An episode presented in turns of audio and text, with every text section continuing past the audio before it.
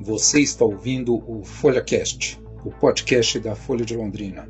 Eu sou o repórter Vitor Ogal e neste programa vamos falar sobre a crise econômica que o Brasil vive. Para isso, vamos conversar com o professor de economia Saulo Abuchedid, mestre e doutor em economia pela Unicamp e professor de macroeconomia da FACAMP.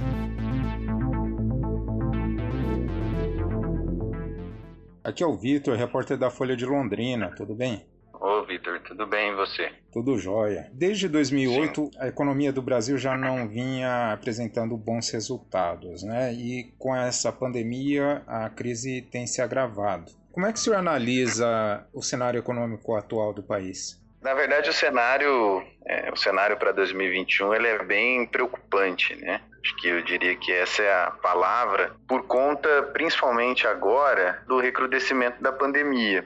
Então a crise sanitária ela voltou a, a endurecer, né? então há previsões de, de, de, uma crise ainda mais dramática nas próximas semanas. não sou médico, mas é isso que a gente vê no, no, nos, no, nos, jornais. Então, como que isso vai afetar a, a, economia, né? Isso vai de novo, né? Assim como a gente viu nos uh, é, no ano passado, isso vai comprometer a recuperação dos setores, de alguns setores, principalmente o setor de serviços. Então, vai comprometer a retomada de alguns setores. E, e aí tem um ponto que, que dificulta ainda mais é, o cenário para 2021, que é a ausência das medidas emergenciais. Então, em 2020, a gente teve, é, de alguma forma, a resposta do governo, né, por meio do Congresso, é, via aprovação de medidas emergenciais, do auxílio emergencial principalmente. Como em 2021 a gente não vai ter o auxílio emergencial, pelo menos não, não há nenhuma previsão de volta ou substituição do auxílio emergencial, isso vai dificultar ainda mais a recuperação. O recrudescimento da crise sanitária, somado ao fim do, do auxílio emergencial,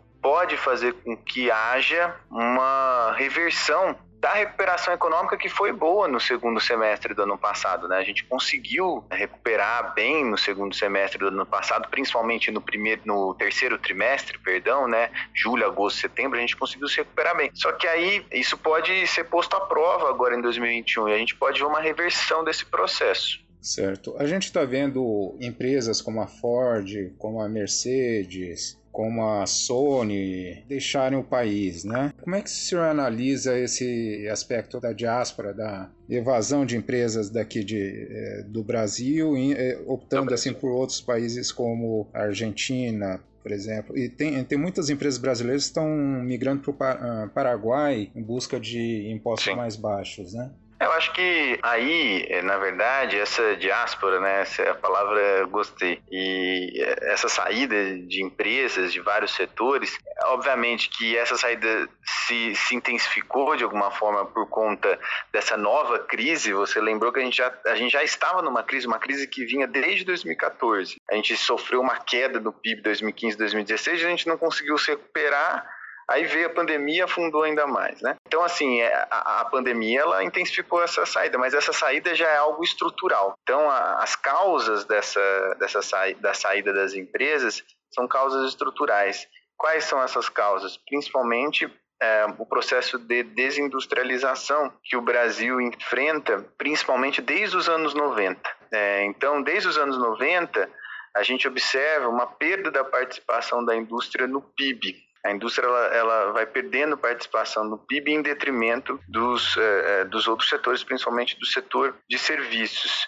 Né? E por que isso aconteceu? Né? Por diversos fatores. Né? É, há uma, uma queda da, da, da, produtividade da indústria brasileira em comparação aos concorrentes. O Brasil vai perdendo competitividade, a indústria brasileira, por conta do, é, da falta de uma política industrial, principalmente. Então, falta o, uma coordenação do Estado por meio da política industrial. E aí, quando eu falo de coordenação do Estado, né, Vitor, não é uma, não é, não é, não é necessariamente necessariamente é, o Estado atuando por meio de, de, de, empresas estatais, não é necessariamente isso, mas uma coordenação né, por meio de política industrial que incentive certos setores, certos setores estratégicos, que estimule o desenvolvimento de tecnologia, de pesquisa e desenvolvimento, né, que, que, que, estimule o desenvolvimento de tecnologia brasileira, nacional. É, então, é, é, uma falta de política industrial é, que promoveu esse avanço da desindustrialização no Brasil. É, o Brasil acabou perdendo a competitividade perante outras outros países, né? Outros países começaram a ganhar, é, ganhar espaço, principalmente os países asiáticos, aí a gente está falando principalmente da China. Certo. O senhor mencionou que a partir dos anos 90 houve é, essa diminuição da participação da indústria no PIB, né? Foi nos anos 90 Sim. que começou esse processo de acabar com a reserva de mercado que existia no Brasil, principalmente automóveis, informática, né? Sim. E, é, Sim. Mas ao mesmo tempo, naquela época, os produtos eram bastante ruins comparado com o que havia no mercado externo, né? É, tanto Sim. que o, o é. presidente Collor, na época, chamou os carros de carroças, né? E, e o senhor, é, na verdade, o senhor acredita é, que, que como é que a gente pode alcançar esse equilíbrio entre o avanço tecnológico e a preservação do mercado? Né? No final dos anos 90 também teve o início do processo de globalização, né? No, indústrias cada vez mais adquirindo peças de diferentes países para montar em, em, em, determinados locais, né? Como é que o senhor vê isso? Na verdade, assim, a gente teve um avanço na globalização. Como o Brasil se inseriu nessa globalização, a indústria brasileira, ela se inseriu na, na ponta, como a gente chama, é, que agrega menos, é, menos valor. Então, a indústria, que que é esse, eu falei um economês agora, mas o que, que isso significa? Que, na verdade, a indústria brasileira, ela acabou é, se inserindo na, na ponta mais intensiva em trabalho. Então, por exemplo, quando é, eu sempre dou o exemplo do iPhone, né? Como que a indústria brasileira se inseriu inseriu na cadeia de produção do iPhone, ela se inseriu na parte da montagem. Por quê? Porque o Brasil ele ofereceu para a cadeia do iPhone aquilo que a principal vantagem aqui do mercado brasileiro, que é um custo salarial relativamente baixo em relação aos outros países. Né? Então, é, é, o Brasil ele não se inseriu na cadeia do iPhone por meio da produção de microchips ou de, de componentes mais tecnológicos. Então, a maneira pela qual o Brasil se inseriu acabou estimulando acelerando esse processo de desindustrialização e de perda da densidade da indústria. Né? Esse é um ponto importante, né? E porque isso aconteceu? Falta de política industrial, falta de incentivo ao desenvolvimento industrial na fronteira, na fronteira tecnológica. E aí, esses, esses pontos, né, em relação à reserva de mercado, é, eu acho que, é, é, na verdade, tudo isso é, é um processo. É, é, claro que é um, é, essas medidas, vamos dizer assim, protecionistas, é, de alguma forma esses subsídios, eles podem, num primeiro momento, resultar em produtos de pior qualidade, mas, né, com planejamento bem feito, essas medidas elas podem resultar num desenvolvimento tecnológico. Né, no, desenvolvimento industrial, principalmente. Né? Agora, é, o ponto é você ter um certo planejamento. Por que, que eu estou falando isso? Não adianta você colocar uma reserva de mercado, Vitor, é infinitamente sem reavaliações. Uhum. Agora, não adianta também, o Brasil sempre foi o país do 880, não adianta também você derrubar todas as reservas de mercado, falar que o carro brasileiro é uma carroça e destruir, como o governo Collor fez e outros governos, destruir a indústria, a indústria nacional automotiva, como, como aconteceu no Brasil nos anos 90, porque esse é o, esse é o ponto.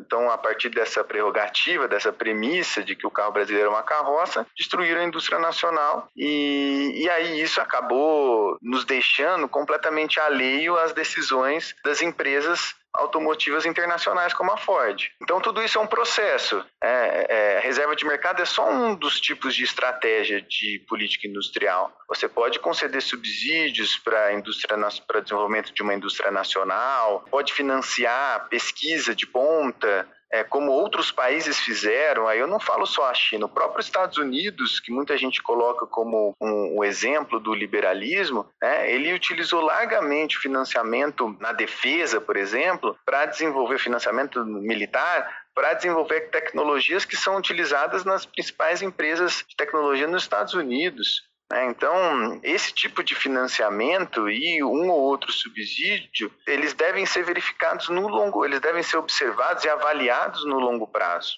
O que a gente tem visto é, durante esse período da pandemia é que grandes empresas como a Amazon, né, como a Apple, como Tesla têm se beneficiado. Né? É, por que o sucesso dessas marcas num período de pandemia? E como incentivar os negócios locais do ponto de vista das grandes empresas globais, o que está acontecendo, primeiro, né, são dois fatores que eu listaria aqui. Primeiro, é um excesso de, de liquidez. Então, os principais os principais países desenvolvidos, Estados Unidos, países europeus, é, a própria zona do euro, eles injetaram um volume de dinheiro né, para salvar esses países da crise, os mercados financeiros, eles injetaram um volume de, de, de dinheiro muito grande. E esse volume ele acabou sendo direcionado para as empresas de tecnologia nos Estados Unidos, principalmente, e para certas empresas que estão na fronteira da tecnologia e da nova matriz energética, como é, no,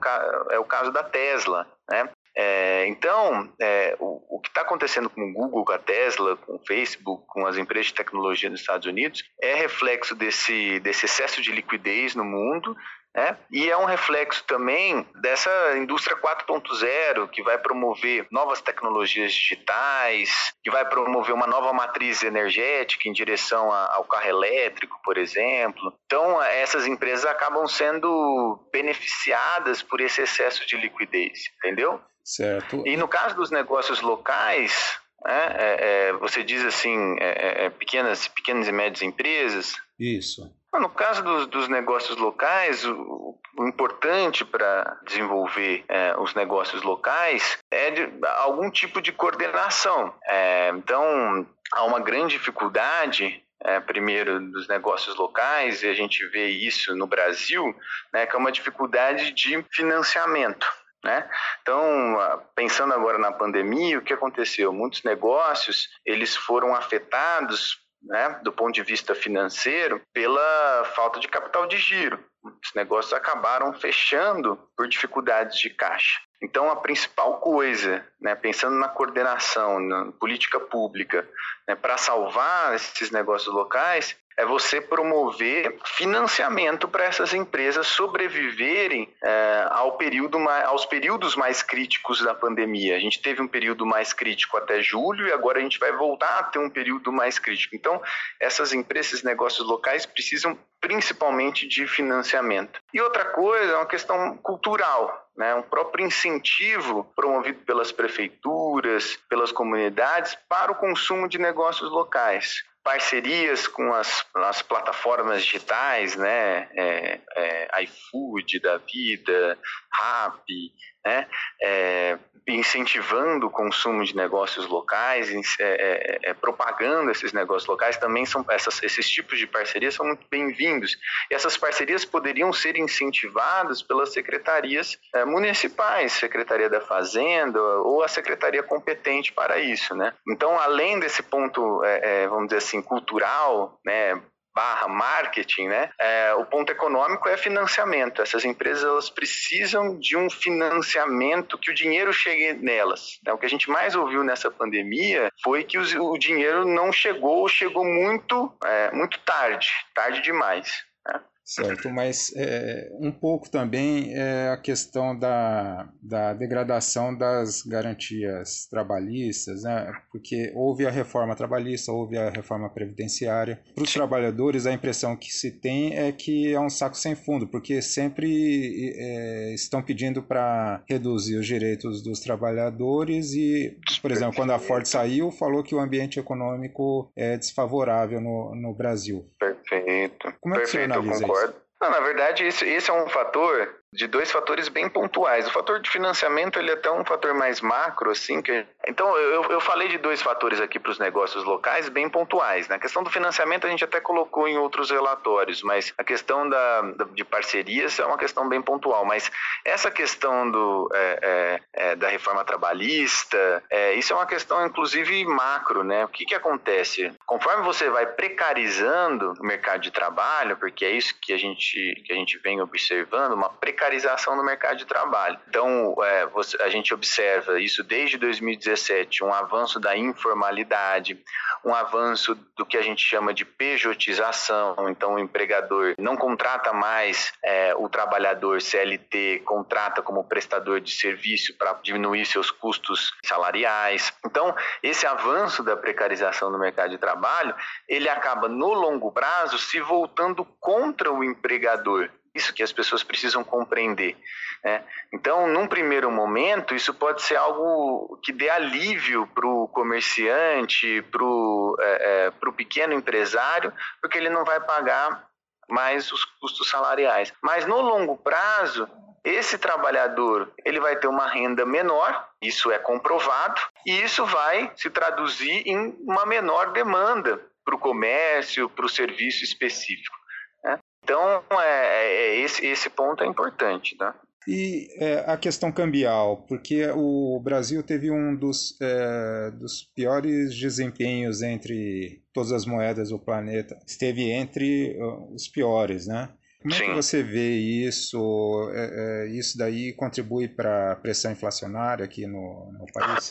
Contribui. É, a, gente, a gente até colocou no nosso último relatório isso. Contribui porque é, hoje né, o, o, Brasil ele é muito dependente. Né, é, é, isso é um, é, é, inclusive um dos resultados da desindustrialização, né? Porque conforme um país vai se desindustrializando, ele vai se tornando cada vez mais dependente de produtos importados, de bens finais, né? E também de produtos intermediários, de insumos de produção importados. É, então, conforme o Brasil vai se desindustrializando, né, as pessoas não vão comprando somente bens de consumo, iPhone lá fora, outros produtos, mas as, as indústrias vão deslocando seus fornecedores lá para fora. E o resultado disso é que qualquer tipo de desvalorização cambial acaba afetando, num primeiro momento, é, de uma forma é, é, potente, o nível de preços.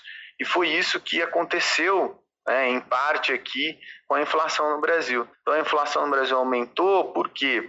Primeiro, porque vários insumos, principalmente insumos destinados a, a, a alimentos, né, algumas commodities, aumentaram de preço. Você teve a combinação desse aumento de preço com a desvalorização cambial, né?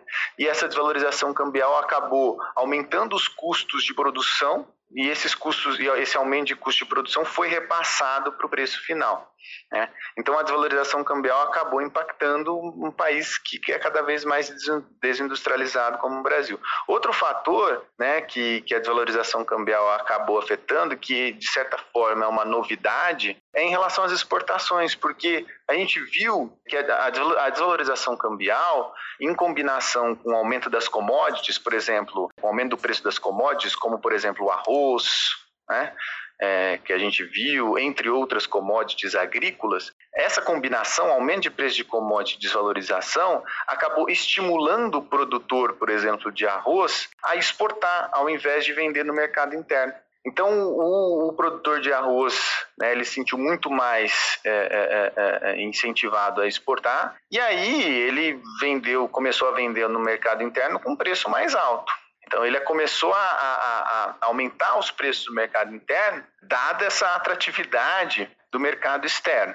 Bom, então é, esse é um outro fenômeno. Ficou muito melhor para o pro produtor aqui brasileiro exportar, e isso acabou tendo impacto nos preços aqui.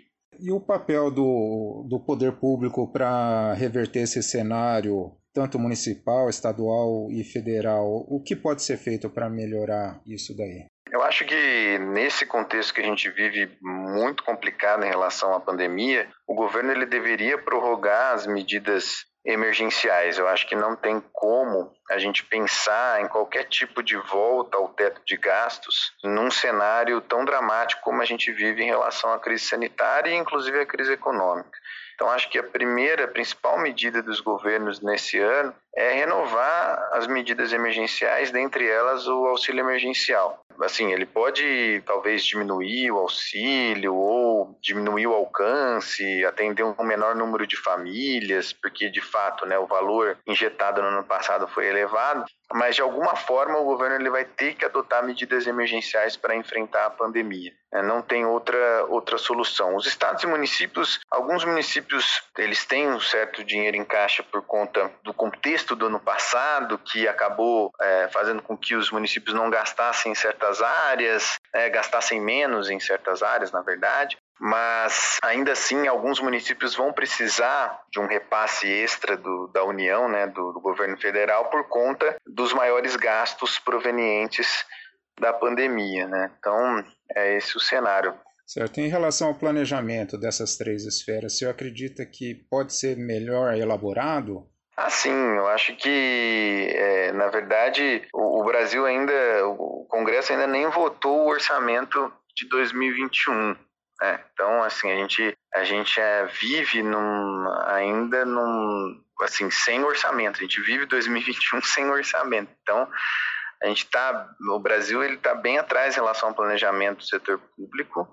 Há uma, uma clara falta de coordenação da União com os estados e municípios, há uma dificuldade de coordenação né, entre União, Estado e município é, essa dificuldade de coordenação, tanto para a gestão da crise sanitária quanto para a gestão da crise econômica, ela vai acabar afetando vários serviços públicos. A gente vê agora né, a saúde nos jornais, mas vários outros tipos de serviços públicos essenciais. A gente vai ver agora também nesse ano a educação, a volta da educação, né, da educação presencial. Isso vai, isso pode afetar os municípios, porque os municípios vão ter que gastar mais é, com agora com a educação. Não gastaram muito ano passado por conta da diminuição de gastos, é, é, é porque ninguém usou os, as dependências, enfim. Mas agora isso vai exigir do, do, dos poderes municipais. Só que há uma dificuldade de coordenação há dificuldades claras. Então, é, o governo ele precisa, é, de alguma forma, é, é, é, melhorar essa coordenação por meio da aprovação de medidas emergenciais, por meio de uma melhor comunicação com os estados e municípios. Tá certo. Para quem perdeu o emprego, dá para vislumbrar algum horizonte? É, é, difícil. Nesse momento, assim, como é, é, um momento difícil, eu acho que esse ano vai ser um ano desafiador. Né? Para quem perdeu o emprego, esse ano vai ser um ano de, desafiador. Acho que a palavra nesse, em relação a esse ano é paciência, né? É, porque é, é principalmente no primeiro semestre a, a crise sanitária, a pandemia, ela vai apertar, então ela vai afetar mais a recuperação do emprego e da renda. Então, o, a pessoa que está desempregada, eu sei que é muito complicado agora falar, mas ela, ela, ela deve ter paciência. E a gente vai, e a gente vai observar, né, principalmente aquelas pessoas que já estavam desempregadas e recebiam auxílio emergencial, a gente vai, infelizmente, Vitor, observar um crescimento da miséria e da pobreza. Então, para essas pessoas é muito difícil você falar paciência, né? Para as pessoas que já estavam desempregadas e que estavam ganhando auxílio emergencial e não tem para onde recorrer, né? Aí nesse caso, né? É, a situação é muito mais dramática. Agora, para a pessoa que tem um certo, é, acabou de perder o emprego e tem uma certa reserva, um certo fundo, né? É, eles, é, é, eles vão demorar mais para encontrar emprego. Acho que, sem dúvida nenhuma, é claro que isso é uma opinião macro, né? No micro, pode ser que alguém consiga emprego mais rápido que outra pessoa, mas eles vão demorar mais, então é paciência. E os negócios que foram afetados pelo lockdown, pelo, pelas medidas de isolamento, tem perspectiva para essas pessoas? Olha, é, aí vai depender do tipo de negócio. Eu acho que em relação ao comércio, né, é, comércio varejista é, em geral, eles foram menos afetados. Né? Então, o varejo foi menos afetado, porque o varejo acabou se redirecionando né, para o e-commerce, principalmente, então é, acabou encontrando uma saída. Quem foi mais afetado foram os negócios ligados a serviços. Serviços na área de alimentos, de alimentação, hotel, alojamento, né, transporte. Então, nesse caso, eu acho que assim, o setor de serviços ele está se recuperando, mas muito muito lentamente. Eu não acredito que haverá um isolamento, mesmo com essa piora na pandemia, eu não, eu não acredito que vai ter um isolamento do mesmo nível que a gente viu, por exemplo, em abril, maio, junho, sabe? Eu acho que a gente não vai se repetir até, até é, porque os, o poder público ele não vai voltar. E por mais que o poder público volte, né, aqui em São Paulo você teve uma certa volta, não sei como está aí no Paraná, mas é, as pessoas é, é, é, não estão mais respeitando ou não, muitas pessoas não estão com o mesmo temor que estavam no ano passado, pelo menos essa é a minha sensação. Então, eu acredito que as taxas de isolamento a gente não vai a gente não vai verificar nesse, nesses próximos meses. Então, é, eu não acredito numa piora é, do setor de serviços, por exemplo mas eu acredito numa recuperação muito lenta né, no setor de serviços, né, restaurante, bar, uma recuperação bem lenta nos próximos meses. E no comércio varejista, aí sim, o fim do auxílio emergencial, aí é a notícia negativa, vai afetar negativamente o comércio varejista, principalmente o comércio ligado aos bens essenciais, né? É, mercados, ou comércios ligados a, a, qualquer tipo de bens, de bens essenciais.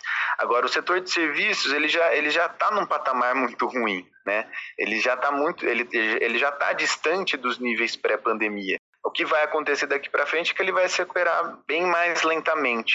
Né? O senhor acredita que em quanto tempo, ou é, não sei se meses ou anos, o Brasil pode recuperar a atividade econômica semelhante a, ao período de bonança entre até 2013, né? Como o senhor disse que a partir Sim. de 2014 que, que eu... Olha, eu acho, sinceramente, Vitor, eu tô isso isso vai depender obviamente da política econômica, né? Não tem como o Brasil, a gente pensar numa recuperação plena na volta dos patamares de 2014 sem saber o que vai acontecer com a política econômica. Certamente, se o Brasil continuar com o teto de gastos, ele não vai voltar tão cedo aos patamares de 2014. O teto de gastos, ele limita a capacidade do Brasil se recuperar da crise, dessa crise longa que a gente vive. Isso eu tenho certeza. É até difícil falar nisso, isso numa entrevista, mas isso eu tenho certeza. Com o teto de gastos, não tem como o Brasil voltar aos patamares é, de 2014. Tá? Sem o teto de gastos, num cenário sem teto de gastos, o Brasil tem chances sim de voltar. Né? E, e, e, desde que tenha uma política industrial é, que ofereça um horizonte para o empresário, um horizonte de longo prazo, que incentive o investimento. Então, é, é, é, isso. Eu acho que são esses os dois cenários. Mas se a gente considerar esse teto de gasto, é muito difícil. Por quê? Né? Até para a pessoa que está lendo não achar que eu estou defendendo a gastança desenfreada. Não, porque o teto de gastos, ele significa, na verdade, uma diminuição dos gastos que incentivam o investimento. Os gastos que incentivam o investimento do setor privado. Então, o teto de gastos ele acaba implicando nisso uma diminuição né, é, de gastos que, na verdade, oferecem um horizonte de longo prazo para o empresário. É isso. Tá certo. O Bolsonaro falou que o Brasil está quebrado. O Brasil está quebrado tanto quanto em 1987, quando Sarney declarou moratória? Não, eu, é, eu acho que, na verdade, são bases diferentes de comparação, porque nos anos 80, o Brasil ele tinha problema da dívida externa. Quando você tem uma dívida externa, o Estado tem, na verdade, uma dívida externa elevada, essa é a única possibilidade de um país quebrar. Qual é a única possibilidade de um país quebrar? Quando ele tem uma dívida em moeda estrangeira, em dólar. Né? Então, quando o país tem uma dívida em dólar elevada, ele pode quebrar. Por quê? Porque ele não emite essa moeda ele depende das reservas internacionais. Então, se ele tem uma reserva, um colchão de, de, de, moeda estrangeira baixo, ele tem uma dívida alta, ele não vai conseguir cumprir, honrar essa dívida, então ele tem possibilidades de quebrar, simplesmente não conseguir pagar. Como aconteceu com o Brasil, por exemplo, em 1982, na crise da dívida externa. A situação hoje é completamente diferente. Por quê? Porque o Brasil ele tem uma dívida externa baixíssima, desprezível né, vamos dizer assim. Então a dívida externa brasileira é baixa e, e, quase que a totalidade da dívida, é, da dívida pública brasileira é denominada em reais, é denominada na sua própria moeda. E tem uma coisa que eu ensino para os meus alunos de macroeconomia: um, um país não quebra na sua própria moeda. Um país, ele não quebra na sua própria moeda. O Brasil, ele não pode quebrar se ele tem uma dívida denominada em reais. Uhum. É, então, o Brasil, como ele tem uma dívida denominada em reais, ele sempre vai conseguir financiar essa sua dívida. O que, que pode, o que, que pode ser diferente? Isso quer dizer que o Brasil pode se financiar e pode aumentar sua dívida infinito? Não, tá? É, por quê? Porque quanto mais endividado um país fica, é, as condições de financiamento da sua dívida, é, elas acabam se dificultando. Né? Então, por exemplo, como que o Brasil financia? Ele emite títulos, certo? Então, ele emite títulos de curto e longo prazo. Então, se o, se o, se o Brasil se endivida muito, né, é, ele pode encurtar a sua dívida, por exemplo. Né? É, pode haver um encurtamento da dívida pública. Isso que pode acontecer, um aumento das taxas de juros, talvez ali que remuneram os títulos. Tá? Mas esse não é um fator limitante. Tá? Não é um fator limitante. Mesmo com esse aumento de gastos por conta da pandemia, o Brasil ele conseguiu se financiar. Se financiou mais no curto prazo, tudo bem, mas ele conseguiu se financiar com uma taxa de juros relativamente baixa, relativamente aqui aos outros anos, que o Brasil estava com uma taxa de juros gigantesca. Então o Brasil ele consegue se financiar. Então esse argumento que o Brasil está quebrado, ele é, ele é falso, tá? Uhum. É, então ele não, não existe, é, não é nenhuma questão de opinião. A gente não pode tratar o orçamento público como um orçamento familiar. A gente não pode tratar o orçamento público como um orçamento familiar. O Brasil tem condições de financiar sua dívida, condições que uma família não tem, certo? Então, é, o argumento do Brasil quebrado não é motivo para o Brasil limitar os seus gastos, num, ainda mais num momento como esse. Professor, muito obrigado pela entrevista. Imagina, eu... imagina. Eu espero ter ajudado.